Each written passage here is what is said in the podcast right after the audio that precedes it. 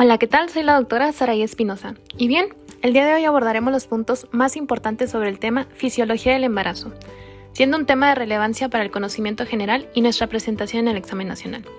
Como introducción, debemos conocer qué es la fisiología del embarazo, la cual basándonos en las guías de práctica clínica nacionales, el manual del Dr. Prieto y el manual del CTO, así como algunos artículos respaldados por la CDC, la definen como el tracto genital, experimenta modificaciones anatómicas y fisiológicas en preparación para el parto, de tal modo que aumenta el flujo sanguíneo y congestión de los tejidos blandos. Este es conocido como el signo de Jacquemies-Chadwick. Con el consiguiente incremento en el grosor de la mucosa y la cantidad del trasudado vaginales y adquisición de una coloración violácea, hipertrofia de las papilas de la mucosa vaginal, así como la relajación del tejido conjuntivo e hipertrofia de las fibras musculares.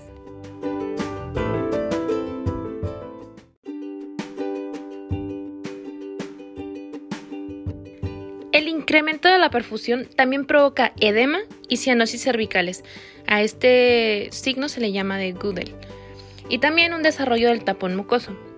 El útero incrementa su tamaño y sufre hipertrofia de las células musculares lisas, así como el crecimiento uterino genera modificaciones en lo que es la circulación materna, ya que hay una compresión vascular, y en la postura de la columna vertebral. La contractilidad de las fibras musculares uterinas incrementa gradualmente durante la gestación, desde las contracciones de Álvarez y Braxton Hicks hasta las contracciones más intensas que se presentan en las semanas previas al trabajo de parto. El tejido mamario sufre ingurgitación e hipertrofia, con los consecuentes incremento de volumen y sensación de hormigueo.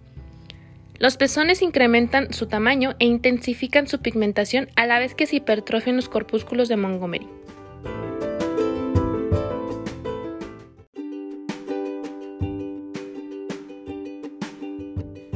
Las modificaciones en el aparato cardiovascular son profundas, comprendiendo entonces la disminución de la resistencia vascular periférica, la disminución en la resistencia vascular pulmonar, disminución en la presión coloidosmótica, Aumento del gasto cardíaco con expansión del volumen intravascular durante las semanas 10 a 28 de la gestación y una sensibilidad elevada a los cambios posturales. También un aumento en la frecuencia cardíaca. La elevación diafragmática condicionada por el desplazamiento uterino provoca la horizontalización de la silueta cardíaca y un aumento del 12% de su área en las radiografías torácicas. Los cambios en el aparato urinario ocurren a expensas de un aumento de un 25 a 50% en el flujo plasmático renal y de 50% en la tasa de filtración glomerular, además de modificaciones en la reabsorción tubular de glucosa, sodio, aminoácidos y ácido úrico.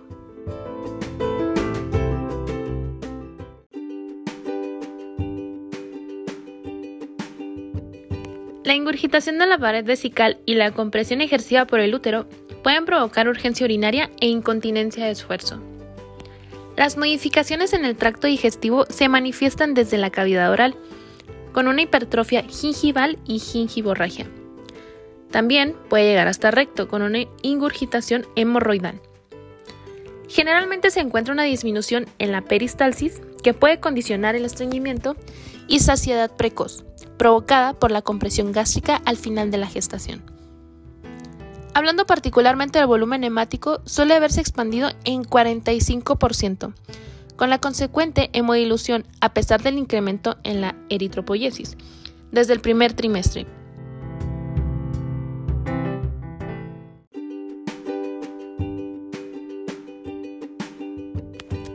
La demanda de hierro durante el embarazo alcanza los 800 miligramos al considerar 500 miligramos necesarios para el incremento del volumen sanguíneo y 300 miligramos contenidos en el feto y la placenta. Los factores de coagulación 2, 7, 8, 9, 10 y 12 incrementan su actividad al final de la gestación en preparación para el reto hemostático del parto. El aparato respiratorio representa una gran cantidad de edema de la mucosa en su porción proximal, además de incremento en el consumo de oxígeno, entre un 15 a 20%. También el volumen respiratorio, con un 26%, y frecuencias respiratorias en un 50%. Probablemente con el propósito de evitar la exposición fetal a concentraciones excesivas de dióxido de carbono. Los cambios metabólicos se explican en gran medida por un estado diabetogénico, con ganancia ponderal y elevación de las concentraciones séricas de hidratos de carbono, aminoácidos y ácidos grasos. La hipófisis incrementa su masa durante la gestación en un 135%.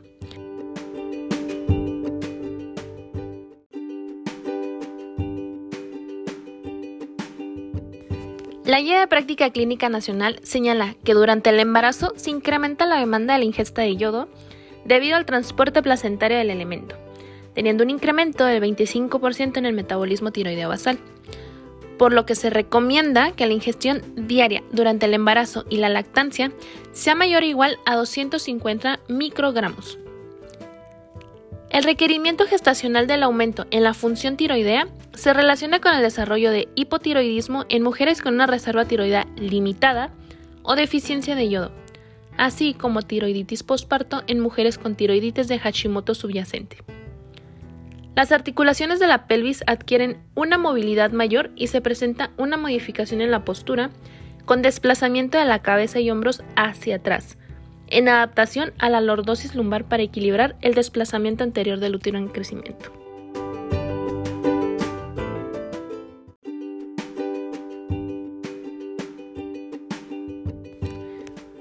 Bien, entonces poniendo toda esta información como que en un orden un poquito más específico, debemos decir que a la hora de datar la gestación se cuenta como primer día de amenorrea el primer día del sangrado menstrual de la última regla, que es la fecha de la última regla, ¿no? La FUM. Un embarazo dura aproximadamente 280 días, que corresponde a 40 semanas, aunque se considera término a partir de la semana 37 y cronológicamente prolongado a partir de las 42 semanas. El diagnóstico de gestación se lleva a cabo por los dos métodos siguientes. Número 1. Detección de la gonadotropina corónica humana. Esto es posible determinarla en sangre a partir de la implantación, que es la semana 3 de la menorrea, siendo el método diagnóstico más precoz. El test de embarazo tradicional detecta moléculas de esta hormona en orina y es el método más utilizado, permitiendo diagnosticar la gestación a partir de la semana 4 a las 5 de amenorrea. Y nuestro segundo método es la ecografía transvaginal o abdominal también, que permite establecer un diagnóstico de embarazo de certeza y precoz.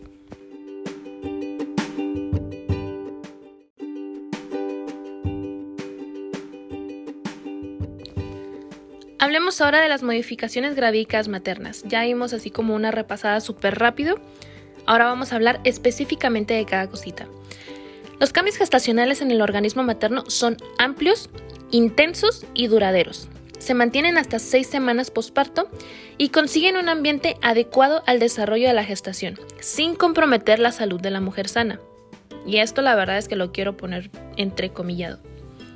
Hablemos de la adaptación cardiovascular. En el embarazo se produce una sobrecarga circulatoria, como ya lo habíamos mencionado, que en teoría no suele representar ningún riesgo en una mujer sana, lo vuelvo a entrecomillar, pero que puede suponer un peligro en caso de pacientes cardiópatas. Y aquí vamos a ver varios puntos en particular. En el volumen muscular, el volumen total y plasmático crecen durante la gestación, alcanzando valores máximos hacia las semanas 28 y 32.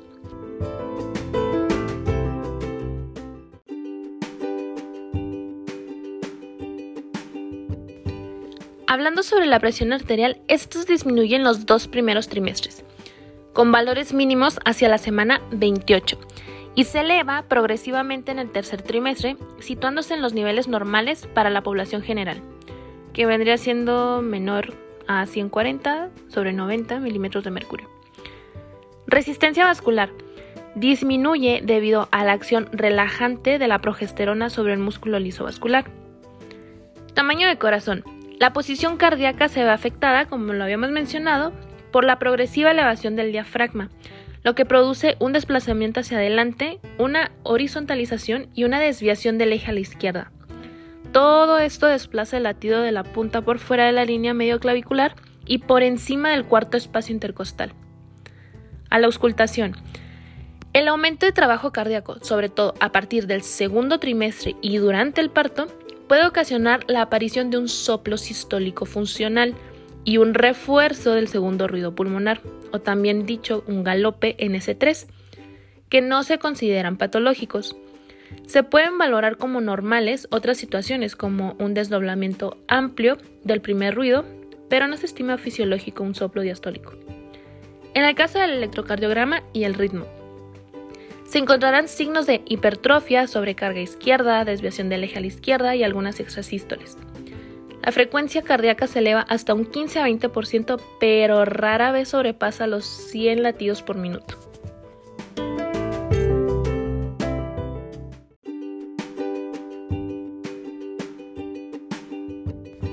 Entonces, a modo de repaso así súper rápido, en cuestión de adaptación del sistema cardiovascular, tenemos aumento del volumen plasmático, descenso de la presión arterial hasta la mitad con ascenso posterior, horizontalización y desviación a la izquierda, aumento del gasto cardíaco desde la quinta semana, aumento de la frecuencia cardíaca desde la séptima semana, soplo sistólico funcional, hipotensión en decúbito supino.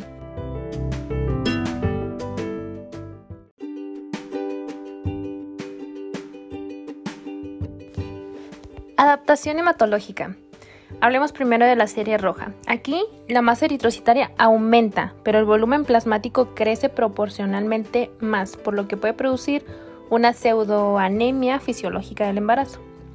Se considera anemia durante la gestación toda situación con la que la concentración de hemoglobina materna se sitúe por debajo de los 11 gramos por decilitro.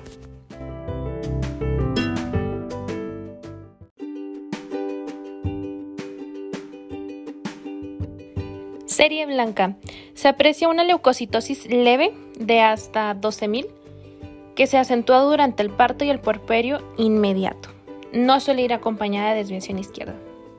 En el caso de la coagulación, se produce un aumento de plaquetas y factores procoagulantes como el factor de von Willebrand, el factor 8, el factor 5 y el fibrinógeno. Estos mecanismos tienen como objetivo asegurar la hemostasia tras el parto.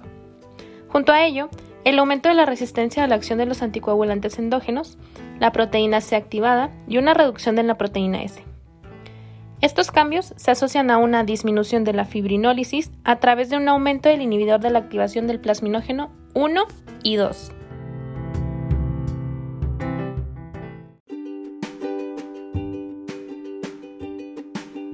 La éstasis venosa se produce precozmente, a finales del primer trimestre y alcanza su máximo hacia el término. Por todo ello, el embarazo supone una situación de aumento de riesgo trombótico venoso.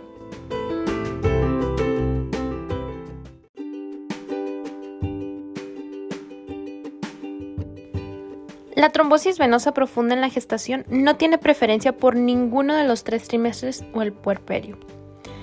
Hablando sobre los reactantes de fase aguda, como el fibrinógeno y la velocidad de sedimentación, aparecen incrementados. Entonces, haciendo por ejemplo una tablita donde pueden plasmar ustedes sus modificaciones analíticas durante la gestación, pueden dividirlo en cuatro columnas principalmente. Número uno, el hemograma, número dos, la coagulación, número tres, la química renal y número cuatro, la hepática. Entonces, en el hemograma vamos a tener que la hemoglobina va a estar con una flechita hacia abajo, la leucocitosis, una flechita hacia arriba, porque aumenta, y las plaquetas igual, hacia arriba.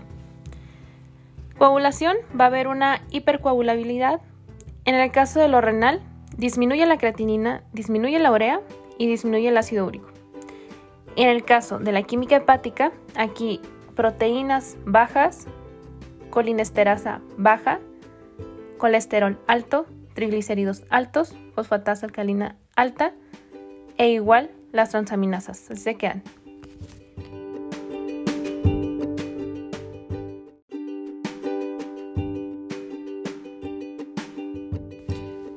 Adaptación pulmonar. Se produce un aumento del consumo de oxígeno, así como cierta hiperventilación, lo que produce una leve alcalosis respiratoria. En cuanto a los volúmenes pulmonares, disminuye el volumen residual y aumenta el volumen corriente, así como la capacidad inspiratoria. Adaptación del aparato urinario. Aquí lo dividiremos entre cambios anatómicos y cambios funcionales principalmente. En el caso de los anatómicos, el riñón aumenta de tamaño ligeramente. Se produce una dilatación piel ureteral más intensa en el lado derecho, que facilita la crisis renureteral sin litiasis. Asimismo, tiene un lugar el retraso en la eliminación urinaria, que condiciona la facilidad para la infección. Entonces aquí esto hay que tenerlo como algo importante.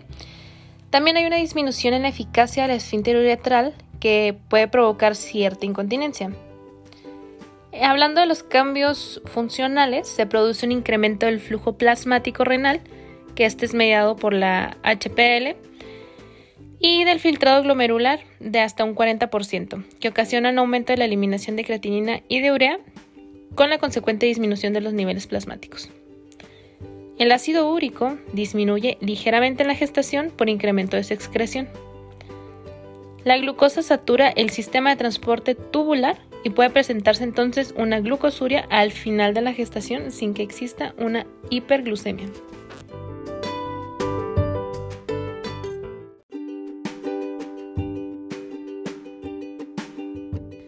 Entonces, a modo de resumen, con el aparato urinario, tenemos que la adaptación de este por el sistema nefrourológico hay un aumento del tamaño renal por acúmulo de líquido intersticial y aumento del volumen de sangre hay dilatación del sistema colector, en este caso es obstructiva, sobre todo el lado derecho, hormonal funcional. Hay un aumento del flujo plasmático renal, aumento del filtrado glomerular entre un 30 a 50% aproximadamente y disminuye la creatinina, ácido úrico y uracérica.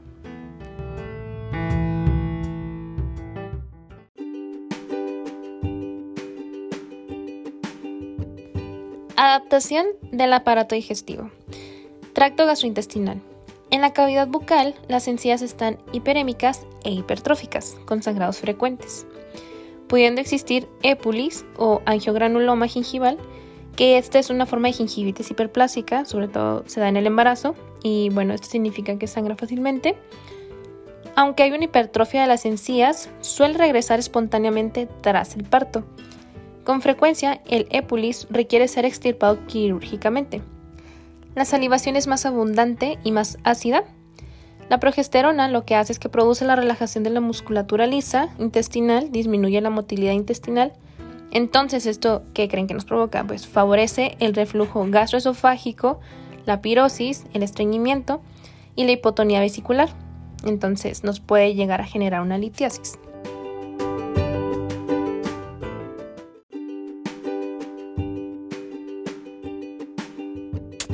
Hablando particularmente del hígado, aquí los cambios fundamentales que tienen lugar a nivel de la función hepática son el incremento de colesterol y triglicéridos, con un aumento del cociente LDL y HDL, fosfatasa alcalina de hasta 1.5 a 2 veces la cifra normal, y alfa y beta globulinas, con disminución de proteínas como la albúmina y la gamma globulinas, y también la colinesterasa. Recordemos también que no se modifican las transaminasas. Las transaminasas son AST, GOT, ALT, GPT. ¿Sale? Y haciendo un recuento de lo que es el aparato digestivo, podemos hacer una tablita de la adaptación del mismo. Tenemos gingivitis hipertrófica con épulis o angiogranuloma gingival. Náuseas y vómitos de cajón. Modificaciones del apetito como anorexia, bulimia, cambio en las apetencias, pirosis por reflujo gastroesofágico, estreñimiento, colelitiasis, hemorroides, atonía vesicular, colestasis y aumento del colesterol.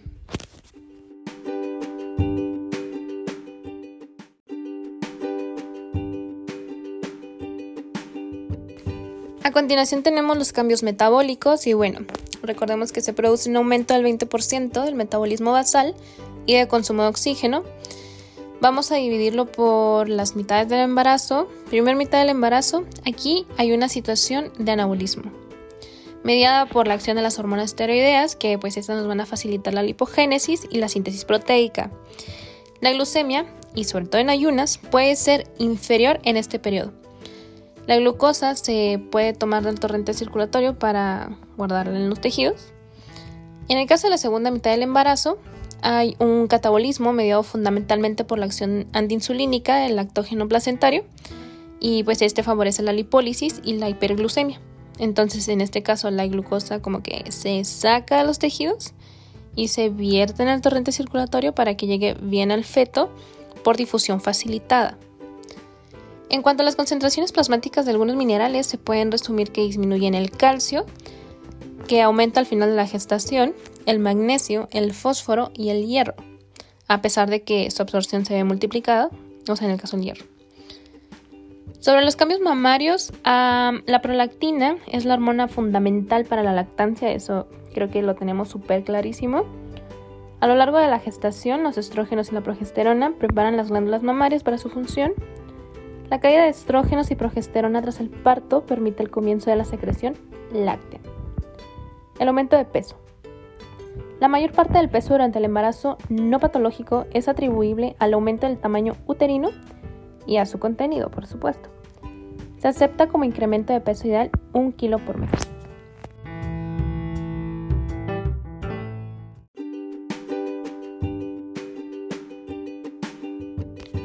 Modificaciones del sistema endocrino. En el caso de la hipófisis se produce hiperplasia e hipertrofia con el consecuente aumento de la vascularización. Tiene lugar un incremento de la GH, DCH y ACTH. La prolactina se eleva progresivamente hasta el parto, en el que se produce un descenso brusco de la misma, para volver a incrementarse con el estímulo de la succión del pezón. Los niveles de oxitocina también crecen gradualmente, alcanzando niveles máximos durante el parto. La secreción de las gonadotropinas FSH y LH está disminuida. Bueno, y acordémonos que es por la retroalimentación negativa que se ocasiona por los altos niveles de estrógeno principalmente. En el caso de la tiroides se produce un aumento de tamaño. En conjunto existe una estimulación tiroidea que puede favorecer la vociogénesis. Para el páncreas hay una hipertrofia e hiperplasia de los islotes de las células beta. Tras la ingesta se ocasiona una hiperglucemia con hiperinsulinemia prolongada que asegura el aporte postprandial al feto.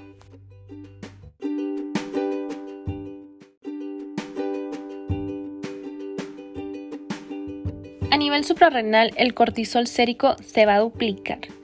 Se produce un aumento de la actividad de la aldosterona, que es secundario a un incremento en la actividad de la renina plasmática, así como del capital total del sodio.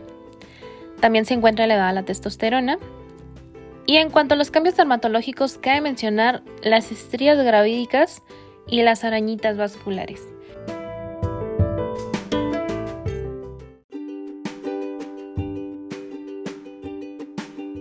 También es frecuente la hiperpigmentación en la vulva, el pubis, el ombligo, la línea alba y las areolas. La hiperpigmentación en cara y cuello da lugar al cloasma gravídico debido a la estimulación de la MSH mediada por la progesterona. Es frecuente también observar la hiperplasia glandular sebácea mamaria, o sea, en los tubérculos de Montgomery. Pasando a lo que es el cronograma de seguimiento del embarazo. Aquí tenemos de entrada la quimioprofilaxis con ácido fólico para prevención del defecto de tubo neural.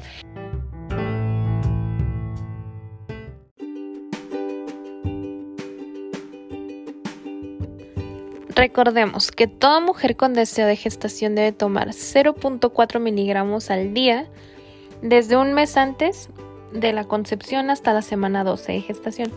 Bueno, aquí varía la bibliografía, ¿no? Porque hay otras que dicen que son por lo menos tres meses antes. Entonces, yo lo dejaría con tres meses porque si no mal recuerdo es lo que viene en la idea de práctica clínica. Continuando, ante pacientes con antecedente de hijo previo con defecto neural, la dosis a tomar es de 4 miligramos al día. Eso también ya lo tenemos súper claro porque lo vimos en control prenatal.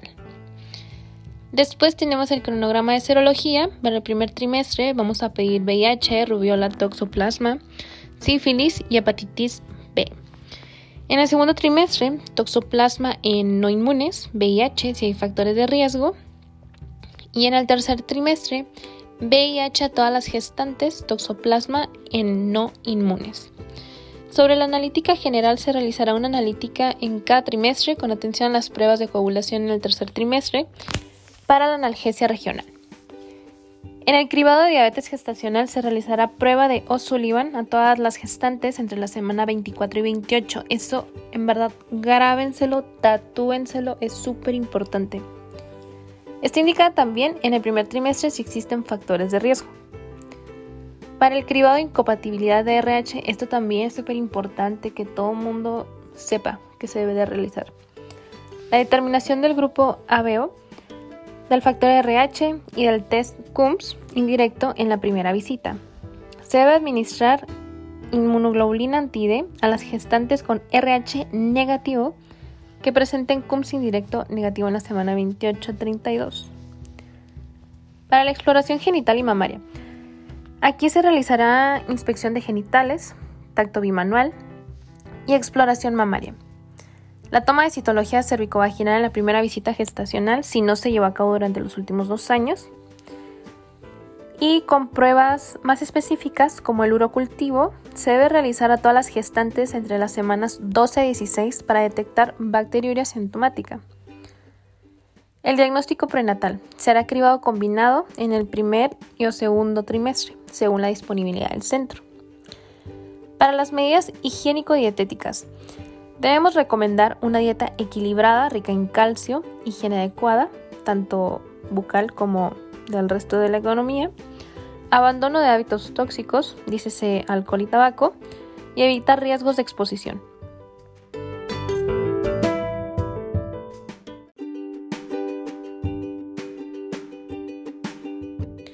También debemos realizar una identificación de gestación de riesgo alto o muy alto. La aparición de un CIR, que es un crecimiento intrauterino retardado, malformación fetal, incompetencia cervical, placenta previa, desprendimiento prematuro de membrana o de placenta, hipertensión arterial grave, parto pretérmino, embarazo prolongado, cardiopatía materna grave. También la identificación de factores de riesgo en el caso de las ITS, ya que puede haber promiscuidad sexual, prostitución o pareja con ITS. En la exploración ecográfica se recomienda una exploración por trimestre. Al menos debe de tener tres ecografías y recordemos que la NOM 007 nos dice cinco consultas prenatales como mínimo. Quimioprofilaxis con hierro es necesario prescribir suplementos de hierro, en general si la hemoglobina es menor a 11 gramos por litro y el hematocrito menor a 33%. También debemos de actualizar la vacunación antitetánica en caso de ser necesario y administrar la vacuna de la tosferina entre las semanas 27 a 36. El cribado de streptococo grupo B cultivo rectal a todas las mujeres embarazadas en la semana 35 a 37. Esto no lo menciona en la guía de práctica clínica, pero podemos tomarlo como un dato extra.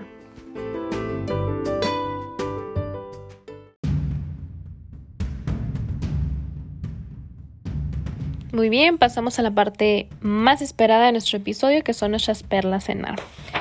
Comenzamos con que la placenta tiene una función de transporte y recordemos los mecanismos fundamentales. Estos son, número uno, el de difusión simple, que este es el, el del agua, por ejemplo, los electrolitos, el CO2 y el oxígeno, sin gasto energético.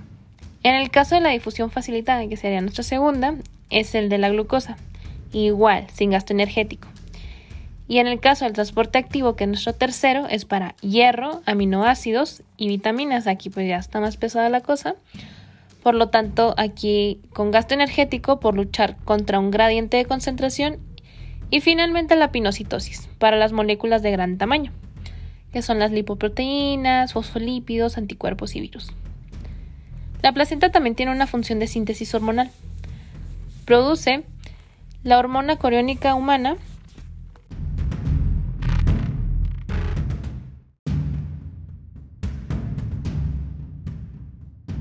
Produce gonadotropina coriónica humana, cuyos niveles máximos se producen durante el primer trimestre, ya que es la encargada del mantenimiento del cuerpo lúteo. Es de utilidad en el diagnóstico de gestación y el diagnóstico prenatal de cromosopatías. También produce el lactógeno placentario y sus niveles van a ir aumentando a lo largo de la gestación. Y es la hormona que va a asegurar el suministro de glucosa al feto gracias a su acción contrainsular.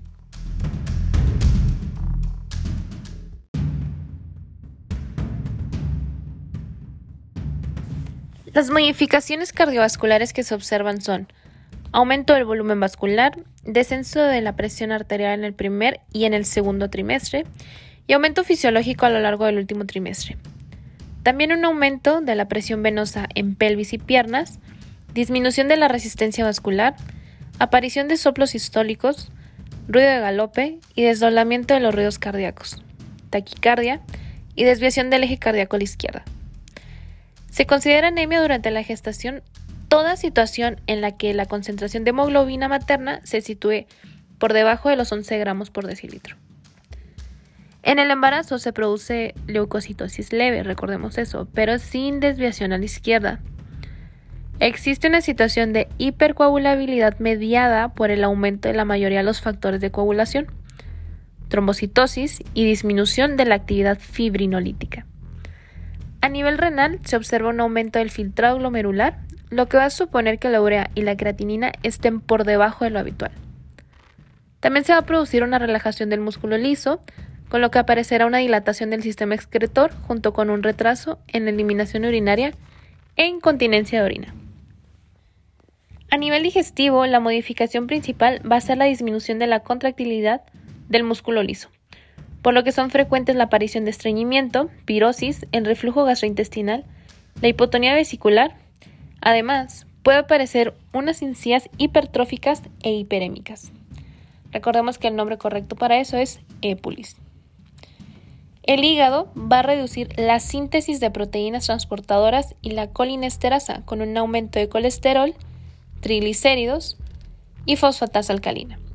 Las transaminasas, los ácidos biliares y la bilirrubina no se modifican por el embarazo.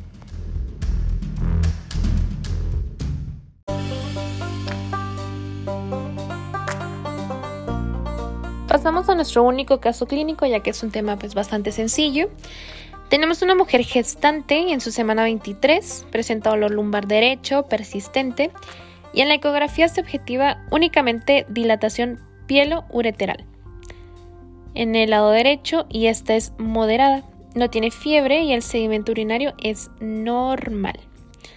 La actitud a seguir debe ser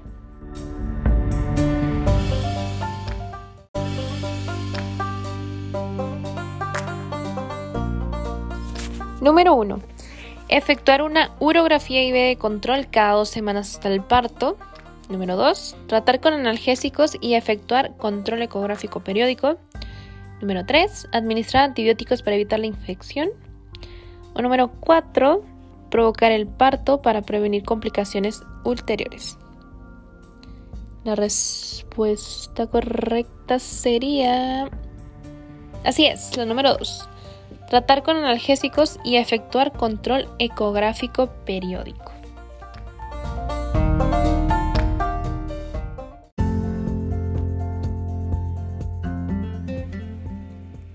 Con esto daríamos por terminada nuestra revisión del tema.